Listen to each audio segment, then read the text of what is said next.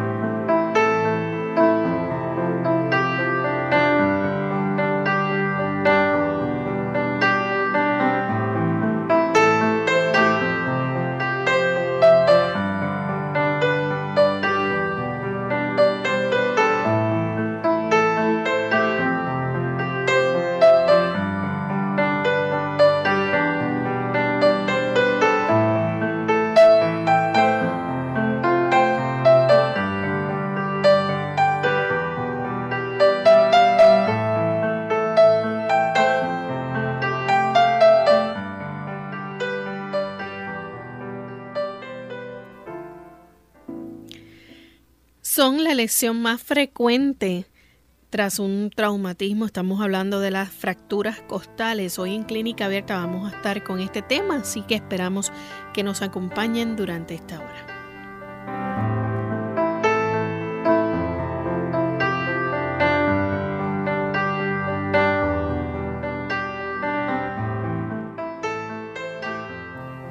Saludo muy cordial a todos nuestros amigos de Clínica Abierta. Nuevamente estamos aquí para compartir con ustedes en esta edición donde nos importa su bienestar y salud y estaremos con un tema sumamente interesante. Queremos enviar un saludo a todos aquellos que ya se encuentran conectados a través de la red de Clínica Abierta disfrutando y sintonizando nuestro programa. Hoy nuestro saludo va en especial a los amigos que nos escuchan a través de Radio Perla 890M Meridian, Idaho. Así que un saludo especial para ustedes y para usted amigo que nos acaba de sintonizar. Gracias por la compañía que nos brindan. Doctor, saludos, ¿cómo se sienten el día de hoy? Muy bien, Lorraine, nuevamente agradecido al Señor por esta oportunidad tan hermosa que tenemos aquí de enlazar con tantos buenos amigos en diversas latitudes. Nos sentimos muy contentos, saludamos también al equipo de trabajo, a Lorraine y por supuesto también a cada uno de aquellos que de una u otra forma a través de las diferentes radioemisoras y televisoras nos permite llegar a tan distinguida audiencia. Vamos en este momento a escuchar el pensamiento saludable para esta ocasión. ¿Se ha detenido usted a pensar en los beneficios de la respiración profunda? Para usted tener buena sangre, usted debe respirar bien.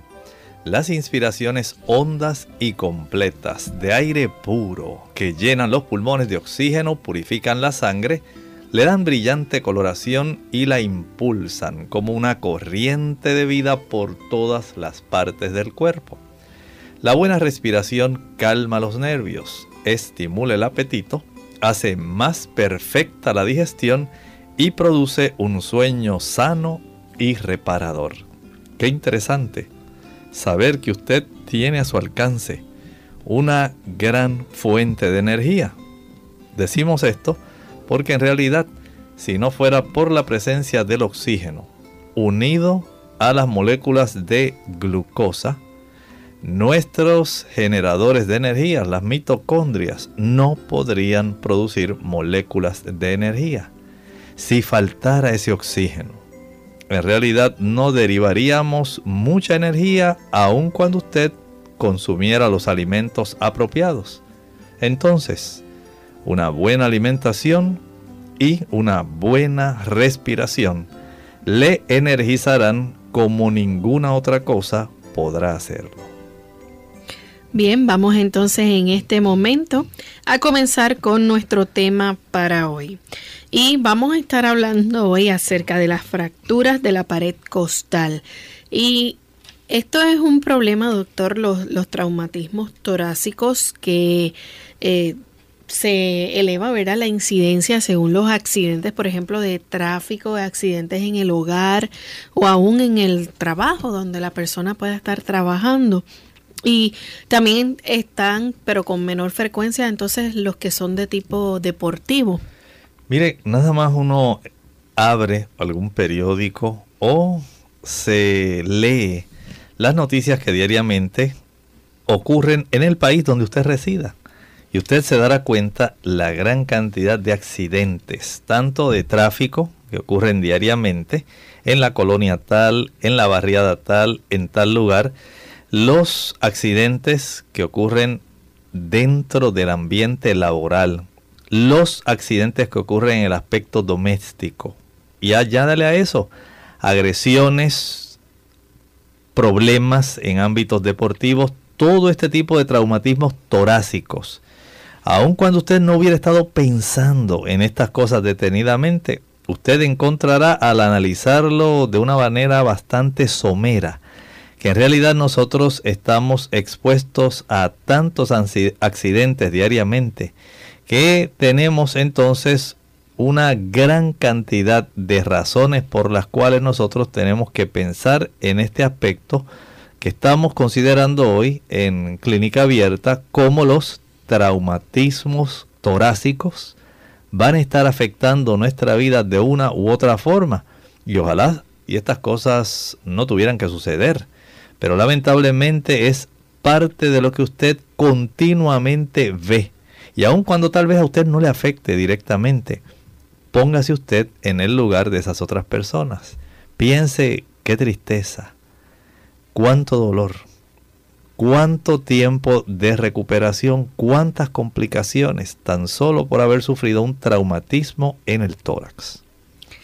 Doctor, esto llega a tal punto que se calcula que los traumatismos provocan alrededor de 100.000 muertes al año. Así es, mire, cuando nosotros hacemos en realidad un tipo de análisis desde el punto de vista de la mortalidad y la morbilidad. Saben ustedes que aproximadamente el 10% en muchos casos de los pacientes que se ven en sala de emergencia tienen que ver precisamente con este tipo de situación. Y hay datos bastante confiables, donde alrededor de 100.000 muertes al año, Lorraine, exactamente las cuales especialmente ocurren por traumatismos torácicos cerrados. En estos tipos de traumatismos, usted apenas lo que logra ver tal vez son hematomas en la superficie de la caja torácica. Pero internamente, ¿cuántas cosas han sucedido? Pudiera haber algún desgarro de la aorta, un desgarro de los grandes vasos que están en la sección del mediastino, pudiera haber lesiones del plexo braquial, pudiera haber ruptura de la región tráqueo-bronquial, trastornos directamente al corazón, a los pulmones. Piense en todas estas cosas que usted sencillamente no se da cuenta cuando usted lee alguna noticia y dice fulano de tal cayó lamentablemente desde el techo de su casa a el suelo mientras estaba realizando labores de limpieza. Tal vez no deseaba que el agua quedara ahí arriba del techo de su casa, quería prevenir el Zika y quería que su drenaje estuviera limpio. No se pudo percatar bien de la proximidad del borde del techo de su casa y cayó al vacío. Esto le ocasionó la muerte. Y usted mira así la foto que tal vez ya tomaron de la persona. Dice, pero si no se le ve nada, así, este, ningún tipo de eh, perforación o algún daño, pero todo el problema, todo el traumatismo torácico que recibió por parte de este tipo de caída fue lo que ocasionó la muerte en esta persona. Doctor, hay un bajo porcentaje también de casos que requieren una toracotomía. Saben ustedes que sí, hay personas que tienen tantas complicaciones cuando ocurre este tipo de traumatismo torácico que lamentablemente tienen que recurrir entonces a procedimientos que van a ser bastante complejos. Y en ese aspecto entendamos que la, cualquier persona que sufre los traumatismos torácicos tiene una probabilidad muy grande de sufrir bastantes complicaciones. A veces complicaciones que usted ni siquiera sospecha. Por ejemplo, un neumotórax simple o un neumotórax de tensión. La gente dice se le colapsó un pulmón. Y esto es sin contar aquellos traumatismos que tienen que ver precisamente con algún tipo de situación directa donde no fue cerrado, sino fue abierto, alguna herida punzante, penetrante. Tantas cosas que ocurren. Un traumatismo cerrado cuando usted choca, tiene un accidente automovilístico, choca y usted no había hecho caso, no se puso el cinturón de seguridad, su pecho se golpeó directamente contra el volante del automóvil. Toda esa molestia y fracturas que se generaron por usted no haber utilizado el cinturón de seguridad, ahora hay una serie de trastornos que han ocurrido en ese tórax, un traumatismo cerrado, que eventualmente usted tendrá que lamentar por mucho, mucho tiempo. Doctor, esto se considera, por ejemplo, este, digamos, ¿verdad? Que las personas eh, cuando sufren una fractura eh, costal es bien severo el problema. Claro, piense usted, dentro de los traumatismos torácicos, las fracturas costales, en realidad, podemos decir que son la lesión más frecuente de ese traumatismo torácico. Y podemos decir que de acuerdo a la cantidad de costillas que se van a fracturar, se puede considerar como un indicador de la importancia y de la severidad del traumatismo que la persona ha estado entonces padeciendo, porque eh, las fracturas costales en cierta forma son una medida de la gran cantidad de energía que ha sido absorbida por la pared torácica. Piense en el ejemplo que estábamos hablando de la persona que golpea con su caja torácica el volante del automóvil sencillamente porque no se abrochó el cinturón de seguridad. Piense en esa persona que cayó del techo de su casa y cayó directamente sobre el pavimento. Usted dice, pero no se le ve ninguna fractura, usted no la ve, pero está allá adentro. Y mientras mayor haya sido la cantidad de fracturas costales y la ubicación de estas fracturas, podemos básicamente decir el tipo de complicación que esta persona va a tener y cuánto tiempo probablemente quede hospitalizado. Vamos a hacer nuestra primera pausa y al regreso continuaremos entonces con este tema.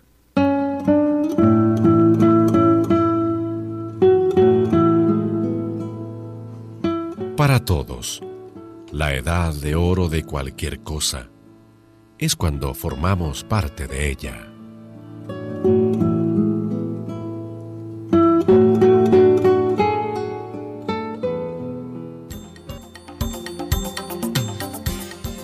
El calcio es uno de los minerales más importantes que nuestro cuerpo necesita para mantener una salud óptima, ya que es el responsable de infinidad de procesos indispensables para su buen estado.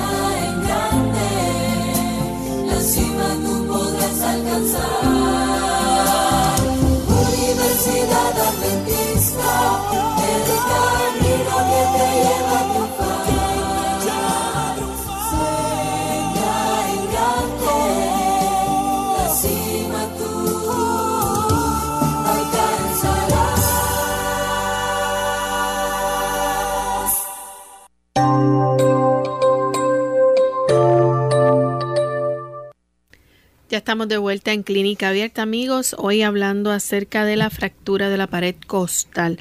Y antes de la pausa, el doctor nos estaba explicando, ¿verdad?, los traumatismos torácicos que son un problema. Estos son derivados, ¿verdad?, de diferentes tipos de accidentes, por ejemplo, accidentes de tráfico, domésticos, accidentes laborales, inclusive deportivos también, pero con menor frecuencia. Y eh, hay un gran porcentaje de este tipo de accidentes que pueden provocar aún la muerte. Doctor, nos gustaría saber entonces eh, cuáles son las más frecuentes en este tipo de traumatismos torácicos. Sabe que cuando nosotros pensamos en todas las vértebras que componen el tórax, básicamente las 12 vértebras, hay una diferencia generalmente entre la de la tercera y la novena. Ocurre la mayor parte de los traumatismos que eh, son de impacto. Son estos traumatismos que reflejan que una gran cantidad de energía fue absorbida por la pared torácica. Sin embargo, hay complicaciones especialmente cuando hay fracturas de la primera y la segunda costilla. Estas fracturas de la primera y segunda costilla pueden eh, estar evidenciando que han ocurrido lesiones intratorácicas graves, la ubicación de esta fractura en la primera o la segunda, van a estar dando este tipo de aviso que puede haber ocurrido lesiones intratorácicas graves, que pudiera haber un desgarro de la aorta y de los grandes vasos, que pudieran existir lesiones del plexo braquial. De ese plexo braquial salen los nervios que se encargan de los movimientos de nuestras extremidades superiores. Pudiera haber ocurrido una ruptura también del árbol bronquial del corazón y los pulmones. Y saben algo, estas fracturas pueden generar una mortalidad que se ha podido clasificar entre un 17 y un 36%. Ya desde la costilla novena hasta la duodécimo primera o la onceava, podemos entender que las lesiones a ese nivel pueden también eh, revelar que existen lesiones a nivel del vaso, pueden también revelar lesiones a nivel del hígado, o lesiones a nivel del diafragma. Y estas personas generalmente van a requerir observación hospitalaria por lo menos de 24 a 48 horas. Noten entonces cómo aun cuando las fracturas de la parrilla costal, desde la tercera hasta la novena costilla, son las que mayormente están ocurriendo pero denotan eso, que ha necesitado una gran cantidad de energía ser absorbida por parte de esa pared torácica para que hubiera podido ocurrir este tipo de fractura. Doctor, a partir entonces de las fracturas costales, eh, estas lesiones estratorácicas están asociadas a qué? ¿Saben algo que a partir de este tipo de lesiones extratorácicas se ha asociado una tasa de complicaciones y la mortalidad aumenta de una manera significativa? Como estábamos hablando hace un momento, una cosa es que a usted se le fracture la primera y la segunda costilla o de la novena a la doceava, podemos decir. Múltiples. Sí, porque aquí ya lo que estamos viendo son indicadores que básicamente en cualquier sala de urgencias, de emergencia, el médico inmediatamente sabe las precauciones que tiene que tomar por las sospechas de problemas concomitantes al lugar donde se sufrió la fractura. Y esto hace que la persona deba ser ingresada en muchas ocasiones a la unidad de cuidados intensivos para entonces poder tener el beneficio de ese tratamiento intrahospitalario que puede estar eh, ya previamente protocolizado y pudiera también estar dándole una idea al médico de acuerdo a la complejidad del paciente en que tal vez la mortalidad de este paciente que acaba de ingresar puede ascender hasta un 15% en los casos donde han ocurrido más de 6 fracturas costales. Bien, en este caso ya entonces el paciente necesita estar en un, en un cuidado intensivo, ¿verdad? Una unidad de cuidado intensivo. Sí, claro. Piensen ustedes, si usted tiene una fractura que está alineada, digamos la costilla no se desplazó, sencillamente se fracturó porque sufrió usted el traumatismo, pero quedó todo ahí bien ubicado en su lugar.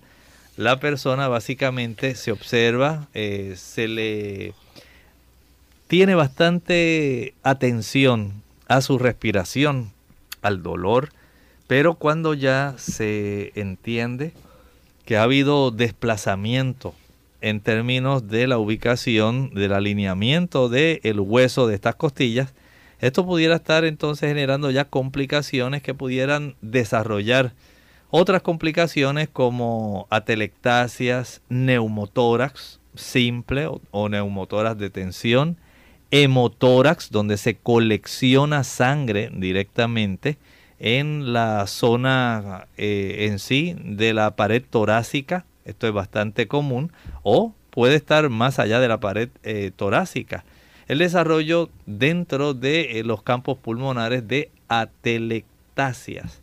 Todas estas complicaciones van a desarrollarse de acuerdo a la cantidad de fracturas que se observen en la pared costal, si estas ocurrieron en las costillas de arriba, en las costillas de abajo, o cuán compleja, abierta pudiera haber ocurrido la, el tipo de traumatismo en esa pared torácica. En los pacientes jóvenes predominan entonces ya los accidentes, por ejemplo, de, de tráfico en autos y, en y laborales, también los deportivos. Así es, dado que los jóvenes tienen esta energía, ¿verdad? Tan vibrante. Y siempre están en la búsqueda de cosas novedosas, en actividades que en muchas ocasiones cualquier adulto diría, bueno, eso que hiciste fue algo muy riesgoso. Manejaste de una manera imprudente. Ya sabes que tu automóvil, básicamente nuevo, no debías haber acelerado tanto la velocidad que pudiste desarrollar en ese tramo tan corto y la súbita aparición de algún otro vehículo en el medio de la vía de rodaje te condujo a que pudieras entonces haber desarrollado este accidente automovilístico y ahora las consecuencias las está pagando este joven por su forma tan impropia de haberse conducido. Otros sencillamente, aun cuando son personas cautas, precavidas, tal vez desarrollando algún evento deportivo, especialmente piense en esas personas que les gusta, digamos, el fútbol americano, donde usted sabe que hay tantos golpes, tantos de los jugadores que se echan unos encima del otro con la fuerza con que eh, meten el hombro para poder detener al contrincante en su avance. Y todo esto sencillamente facilita el que en las personas jóvenes puedan ser más patentes este tipo de problemas.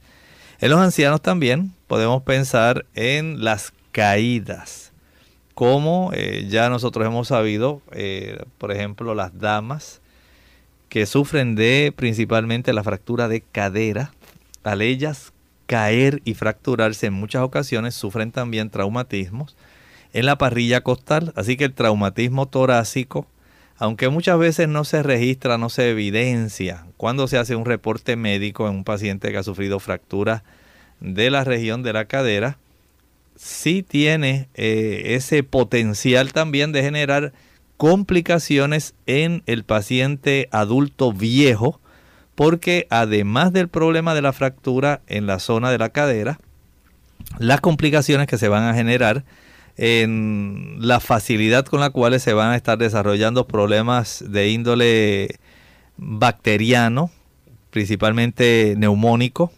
o la incapacidad para poder ventilar adecuadamente los pulmones por efecto de atelectasias y otras condiciones que van a estar afectando ese tejido, esa trama pulmonar, es una complicación que a veces se pasa por alto y se enfoca solamente en el aspecto de la fractura de la cadera.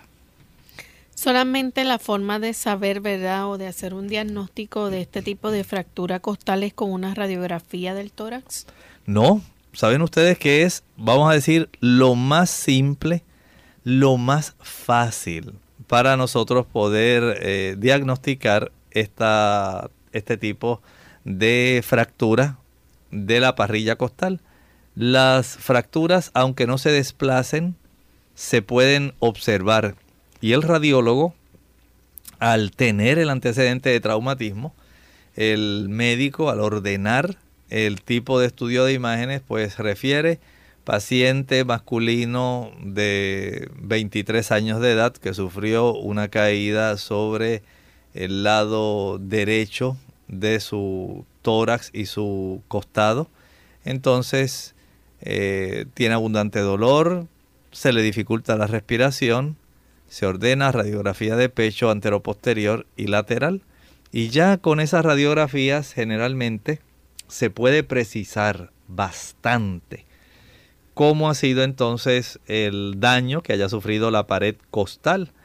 Pero no es lo único, Lorraine. A veces se puede hacer una tomografía axial computarizada. Esto ayuda también para que se pueda detectar este tipo de daño generado a estos huesos que componen directamente toda la caja torácica. Vamos a hacer nuestra segunda pausa. Al regreso continuaremos con más de este interesante tema. Cuando los niños sufren trauma, puede que no sepan cómo pedir ayuda. Reconocer las señales de trauma infantil es un importante primer paso. Aprenda a identificar las señales y dónde obtener ayuda. Para más información y recursos para ayudar a niños en su recuperación y a crecer sanamente, visite samsa.gov diagonal child-trauma. Patrocinado por el Departamento de Salud y Servicios Humanos de los Estados Unidos. Más vale prevenir que curar. Hola, les habla Gaby Zabalúa en la edición de hoy de AARP Viva, su segunda juventud en la radio, auspiciada por AARP. Para las mujeres, perder densidad ósea durante la menopausia es un temor muy válido. Aunque desgraciadamente la menopausia sí puede acelerar la pérdida de hueso, esto no quiere decir que no se pueda hacer nada para detener o hasta revertir el proceso. Múltiples estudios han comprobado que la pérdida de hueso que se experimenta durante la transición menopáusica empieza a reducir su ritmo entre los 5 y 7 años después del último periodo menstrual, por lo que la etapa más crítica y de mayor cuidado se da unos años antes y de la última menstruación. ¿Qué pueden hacer las mujeres para prevenir este mal? Empezar por hacer la nutrición la principal prioridad. Como ninguna dieta es perfecta, es recomendable que las mujeres tomen un suplemento nutricional. El suplemento debe ser uno específicamente formulado para la salud de los huesos. Es igualmente imprescindible entender que los nutrientes interactúan unos con otros. Por ejemplo, no sirve de mucho tomar calcio si no lo vas a acompañar de vitamina D, que será el que fije el calcio en los huesos. Tomar 30 minutos de sol por día para ayudar a que el cuerpo produzca la vitamina D es fundamental. El patrocinio de AARP hace posible nuestro programa. Para obtener más información, visita aarpsegundajuventud.org oblicua viva. Clínica Abierta. Ya estamos de vuelta en Clínica Abierta, amigos. Hoy hablando acerca de las fracturas costales, traumatismos torácicos que ocurren a causa de accidentes, ya sea de tráfico, domésticos, laborales, deportivos. Esto es común tanto en los pacientes jóvenes como también en personas mayores por caídas fortuitas. Así que hemos visto como un incremento de este son tan frecuentes estas fracturas costales y pueden llegar entonces a terminar en la muerte. Así que son muchas las muertes que al año se calculan debido a este tipo de traumatismos. Antes de la pausa estábamos compartiendo con el doctor cómo es que la radiografía puede ser uno de los métodos para una radiografía simple del tórax para diagnosticar la fractura costal, pero no es lo único. Hay otras, otro tipo de métodos que se pueden utilizar también para diagnosticarlo. Claro, usted tiene, por ejemplo, el cuadro clínico, usted sabe que el paciente le dice, ay doctor, mire, ay, no, no, no, esto está terrible, siento mucho dolor, mire, especialmente cada vez que hago la respiración profunda, o al cambiar de posición, mire, me acuesto nada más de ese lado, ay, no, no, no resisto, esto está terrible, doctor, mire, nada más, oh, ay, ay, ay, ay, ay, no, no, yo, yo quisiera que esto no siguiera así, algo yo tengo que tener, después que yo sufrí esa caída sobre un pequeño muro que había allí, ay, mire, doctor, no sé cómo fui a tropezar en la acera mientras caminaba y caí sobre ese muro de esa casa esto es algo terrible. Y yo me miré y, ay, doctor, me dolía, pero yo no vi nada. Yo solamente, pues usted sabe, se me formó el hematoma, ese moretón ahí por concepto del golpe, pero, ay, no, ahora tengo una molestia muy grande. Apenas casi puedo así, mientras respiro profundo, ay, me duele mucho, mucho, mucho. Y cuando me acuesto de ese lado, doctor, no puedo hacerlo. Tengo que dormir boca arriba o del otro lado porque en realidad no puedo mejorar. Y esto hace entonces que la persona busque una ayuda adicional. El médico, mientras ah, está auscultando a la persona, porque hay que saber si hay una buena ventilación. El hecho de que usted solamente vaya allí a decirle al médico que le duele, que casi se le dificulta la inspiración, pues no es suficiente. El médico tiene que escuchar a ver si hay una buena ventilación que le indique a él que los pulmones están sanos. Ya si se escucharan una disminución en los ruidos ventilatorios o si en realidad se detectara una ausencia total de estos ruidos, entonces ya el médico dice aquí hay otros problemas a consecuencia de este traumatismo.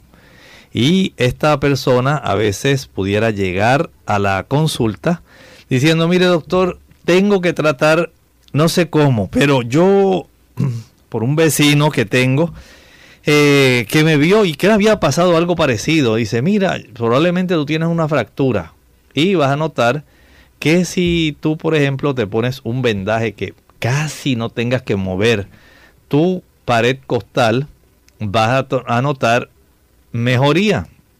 Y doctor, mire, desde que me estoy poniendo ese tipo de vendaje elástico, oiga, como que me duele un poquito menos así cuando respiro. Es verdad que respiro un poco más suavecito, más lento, pero he notado que respiro mucho mejor y esto me ha ayudado.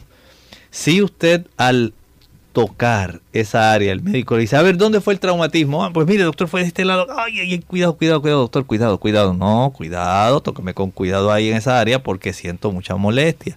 Y ahí va el doctor y con un solo dedito ahí, el índice, le toca hace un poquito. Ya, ya, ya, ya, ya, ya. ya. tranquilo, tranquilo. Tengo mucha sensibilidad cuando usted me tocó en esa área. Y, y, dice el doctor, déjeme palparla de arriba, a ver. Ay, oiga, doctor, también esa me duele. Yo pensaba que era la otra nada más. No. Aparentemente aquí tenemos problemas. Y como lo noto que usted está así como un poco fatigado y me he dado cuenta que no hay buenos ruidos respiratorios. Vamos a ordenar esa radiografía.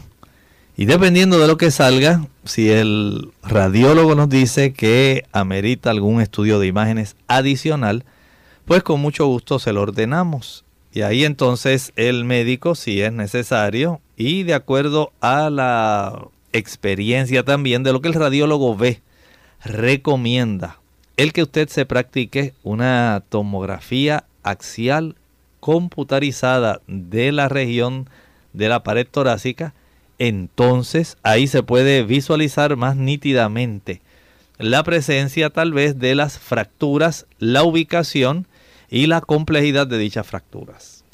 Doctor, una de las cosas que es trascendental, ¿verdad?, para este paciente es el aliviar ese dolor.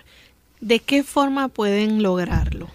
Saben que se le brinda, número uno, a este paciente algún tipo de relajante muscular. Recuerden que entre una y otra costilla tenemos los músculos intercostales y en, la, en el borde inferior Ahí eh, va directamente el nervio y también la vasculatura.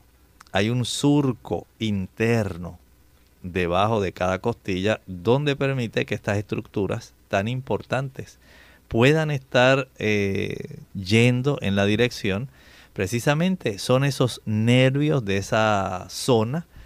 Cuando la persona, por ejemplo, sufre un herpes zóster y dice, mire doctor, así, mire, desde acá, desde acá atrás hasta acá al frente, generalmente ellos buscan ese tipo de distribución del nervio porque tiende a alojarse en esa zona.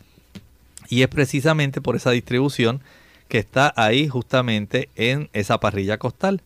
Pero además de esto, se le da, además del relajante muscular, se le van medicamentos para aliviar el dolor que no sean opiáceos. ¿Por qué?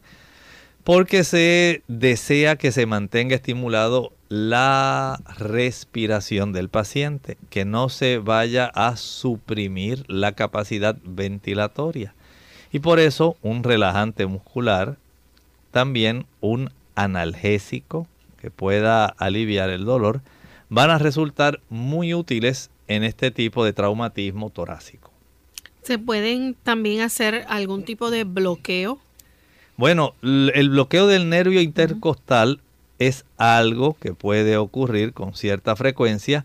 No es la primera opción, pero es parte de las herramientas que tiene a la disposición el médico para poder ayudar a este paciente que se queja tanto de dolor, de molestia, que casi no se atreve a respirar profundo porque, ay, ay, ay, cada vez que respiro profundo, ay, cómo me duele doctor, es una cosa terrible. Y dicen las radiografías que sí, que tengo fractura, pero que está alineada. Y, ¿Pero qué me estará pasando, doctor? Esto es algo terrible. Yo no sabía que esto era así. Está bien que yo sé que pues ya soy un hombre mayor y que sé que tengo un poco de osteoporosis, pero oiga, doctor, qué terrible. Yo no sabía que esto era tan difícil y tan doloroso. Bueno, en ocasiones ese tipo de bloqueo del nervio intercostal puede ser una alternativa. Así que tenemos también eso, la analgesia, perdón, epidural. Esto, esto puede también ayudar. Es un tipo de mecanismo que se utiliza para ayudar al paciente. Claro, esto se deja para algo todavía, vamos a decir, mucho más complejo, porque es el tipo de analgesia, pero está bien limitada al número de pacientes con lesiones asociadas a otros órganos fundamentalmente cuando hay lesiones del sistema nervioso central y de la columna vertebral. Y es probable que esto sea lo que explique la pequeña cantidad de personas a las cuales se les provee este tipo de analgesia epidural. Sencillamente hay mucha complejidad, hay un involucramiento bastante grande por la existencia de múltiples lesiones en otros órganos y esto es lo que lleva entonces a requerir este tipo de procedimiento. ¿Y los anestésicos locales? Oh, esos pudiéramos decir que son los más frecuentes. La persona desea aliviarse rápidamente. Bueno, ahí tiene usted la oportunidad de utilizar algún tipo de anestésico también. Recuerde que queremos aliviar el dolor no queremos que esta persona esté ahí aguantando y aguantando y esto lo ponga más, más ansioso, le dificulte tener una buena respiración. Hay que ayudar al paciente porque en medio de todo el problema, de todo el accidente, el que él no pueda tener una buena ventilación va a traer otras consecuencias y a veces hay que recurrir a practicar algunos estudios de laboratorio, especialmente estudios sanguíneos para detectar si hay una reducción de la perfusión respecto a la gasometría arterial. Se puede detectar cómo se encuentra esta saturación de gases y esto indirectamente puede decirle al médico cuánto se ha afectado el parénquima pulmonar, el tejido pulmonar, cuántas atelectasias, cuánta obstrucción se pudiera haber generado que esté afectando el transporte adecuado de los gases que están en nuestra sangre, tanto el dióxido de carbono como el oxígeno.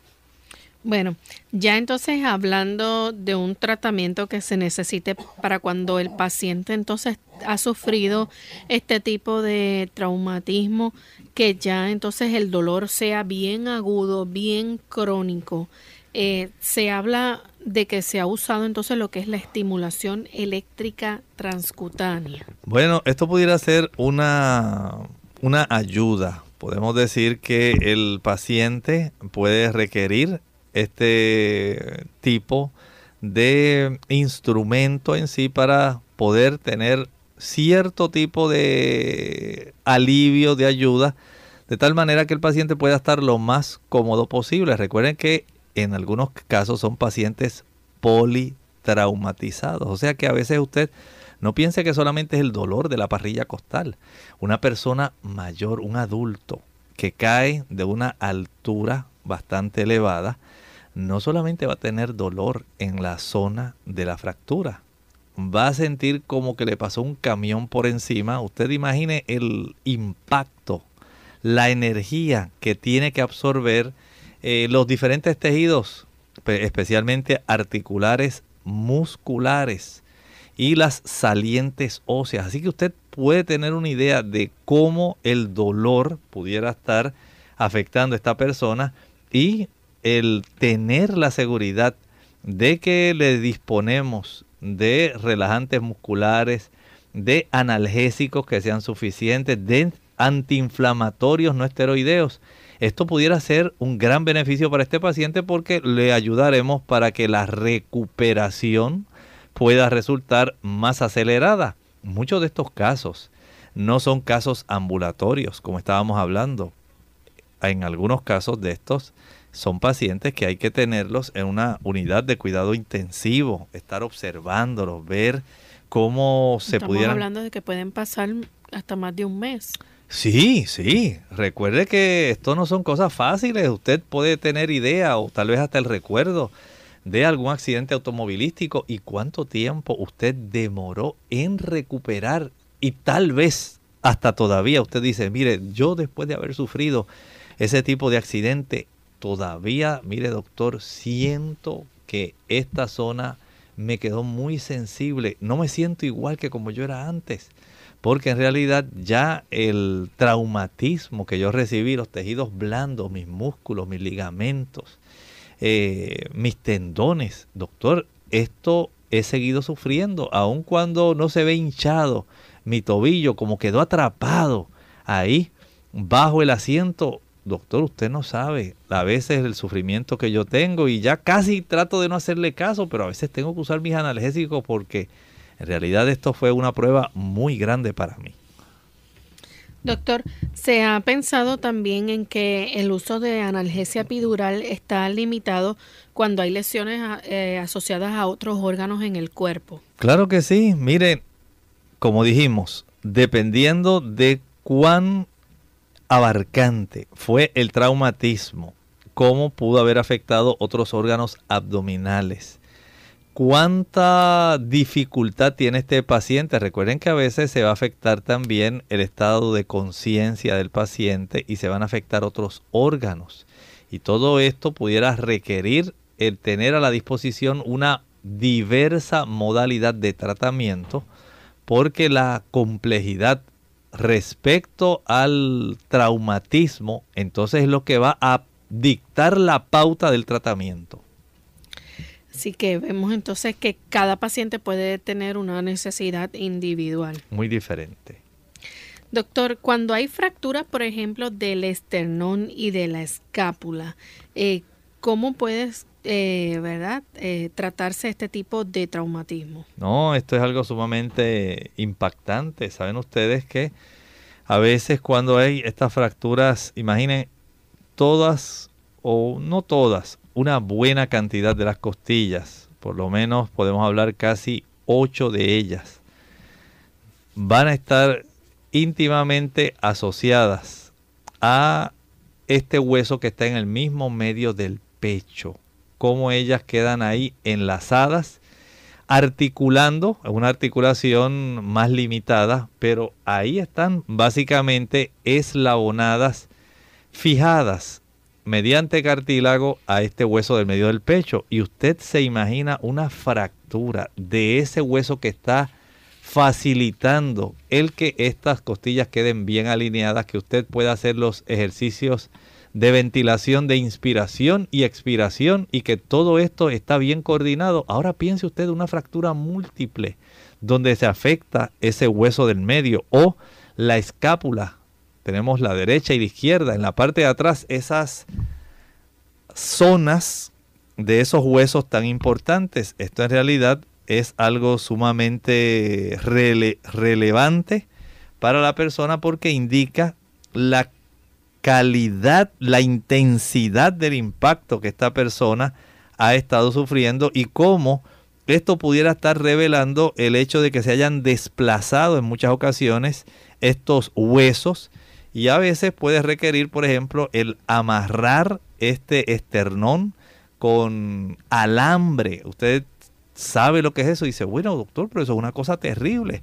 Así de impactante habrá sido entonces la magnitud del traumatismo que esta persona habrá sufrido y que ha generado tanta complicación. Sí, que vemos entonces que no hay un, no requiere un tratamiento específico, salvo, ¿verdad? Que eh, el paciente, eh, según la necesidad del paciente. Claro, claro que sí, claro que sí. Doctor, cuando el, el tórax está inestable, esto es una situación bien peculiar, ¿verdad? Eh, ya se han producido aquí fracturas costales múltiples. Y nos gustaría saber entonces, ¿verdad? Eh, ¿Cómo entonces se caracteriza esta, este tipo de fractura? Mire, aquí sencillamente se ha provocado un fragmento, que un fragmento de la pared torácica quede aislada del resto, en realidad, de la parrilla costal. Y aquí se puede observar que el paciente tiene una respiración muy paradójica. Esto, más bien, podemos decir que en los eh, movimientos respiratorios, Básicamente hay un movimiento inverso de ese segmento que está afectado con respecto al tórax. Aquí la dinámica normal de la respiración se altera de una manera que es muy evidente y que esto puede estar sumándose a lesiones muy importantes en los pulmones que generalmente van a estar manifestando una contusión pulmonar o a veces problemas mediastínicos graves. Recuerden que ahí en la región del mediastino nosotros tenemos esa zona del árbol traqueobronquial, tenemos la región principal ahí entre los pulmones, el corazón, los grandes vasos. Usted se imagina la arteria principal que sale del corazón, la aorta, que sufra un desgarro de la aorta. Son cosas sumamente serias. Y este tipo de traumatismo lo que nos indica que fue un impacto o trauma de alta energía y en más de la mitad de los casos termina en una situación de insuficiencia respiratoria que va a requerir apoyo ventilatorio. Esto quiere decir que en, estos, en estas ocasiones la persona pudiera necesitar la asistencia de un ventilador mecánico para poder ayudar a esta persona en lo que se estabiliza todo este, la magnitud de este politraumatismo que ha sufrido esta persona, de tal manera que esta persona se le puedan evaluar y tratar lo más rápidamente posible aquellas lesiones asociadas que pudieran catalogarse como menores, pero que pudieran requerir entonces un mayor foco de atención hacia las lesiones mayores y a las cuales se le tenga que eh, brindar una mayor cantidad de analgesia, de fisioterapia para permitir que la resolución del problema de este paciente pueda realizarse de una manera más breve, con menos incomodidad para el paciente.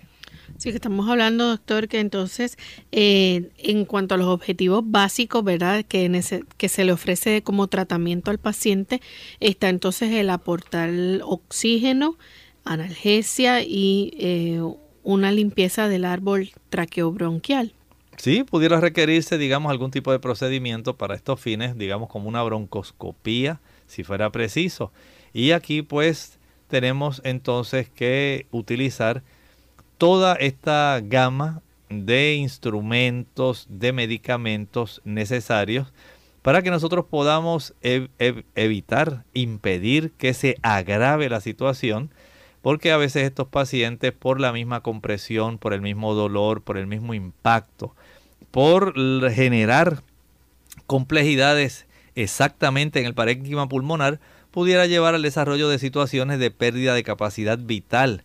Y entonces pudiera requerirse esta asistencia mecánica ventilatoria externa como un ventilador mecánico porque en realidad este paciente por haber sufrido tanto traumatismo no es capaz de facilitar el tener una ventilación por sí mismo que pudiera ayudar a una recuperación mayor de su problema.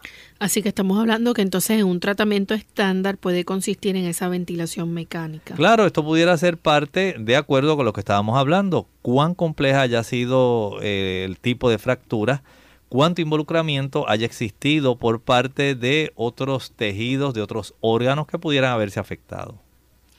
Bien, el beneficio que se puede recibir, ¿verdad? De inmediato cuando hay una intervención, por ejemplo, quirúrgica.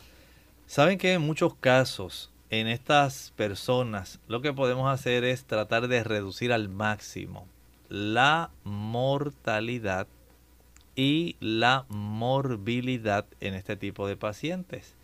Nosotros tratamos de brindarle al paciente una intervención lo más rápidamente posible para poder evitar complicaciones en las lesiones que eventualmente pudieran generarse a consecuencia. Eh, pensemos, por ejemplo, en una intubación que pueda prolongarse y esto pudiera dar lugar a otras complicaciones, digamos como una neumonía por alguna bacteria en un paciente que está sumamente descompensado, muy débil, que no puede casi ventilar por sí mismo. Y todo este tipo de intervención que se recomienda en estos casos pudiera entonces dar eh, la victoria respecto a la recuperación o en muchos casos si el paciente a pesar de todo este tipo de equipo que se provea y de tratamiento no logra, pudiera entonces tener un tipo de desarrollo que pudiera resultar en algo mucho más eh, grave y en algunos casos hasta la muerte. Bien, ya hemos llegado al final de nuestro programa. Agradecemos a todos los que nos han sintonizado en el día de hoy. Esperamos que este programa les haya servido de orientación y educación para seguir cuidando, ¿verdad? Y tratar de evitar este tipo de accidentes que pueden ser muy perjudicial de nuestro organismo. Quizás puede ser que recupere, pero no va a quedar exactamente igual como estaba antes. Así es, por lo tanto tengan mucho cuidado. Recuerden que una gran cantidad de estos accidentes se generan en el ambiente hogareño. Son muchos accidentes domésticos.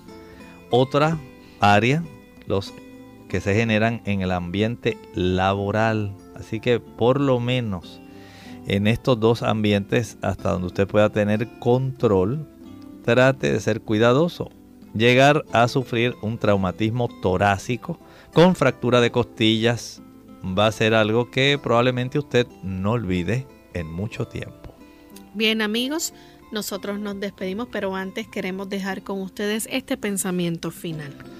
En la Sagrada Escritura podemos tener bastante esperanza. ¿Saben algo? El Señor también tiene para nosotros mucha esperanza para que nosotros compartamos. Y dice el versículo 7 de 2 de Corintios, capítulo 1.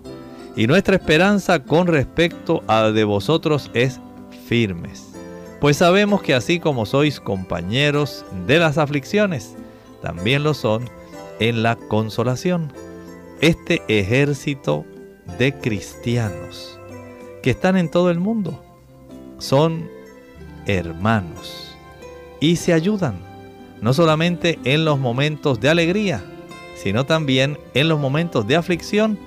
Y la mejor forma de compartir un momento de aflicción es mediante la consolación. Nosotros nos despedimos, será entonces hasta el día de mañana. Compartieron con mucho cariño el doctor Elmo Rodríguez Sosa y Lorraine Vázquez. Hasta la próxima.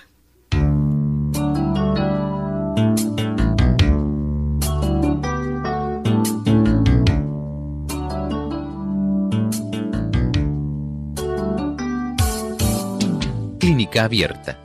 No es nuestra intención sustituir el diagnóstico médico.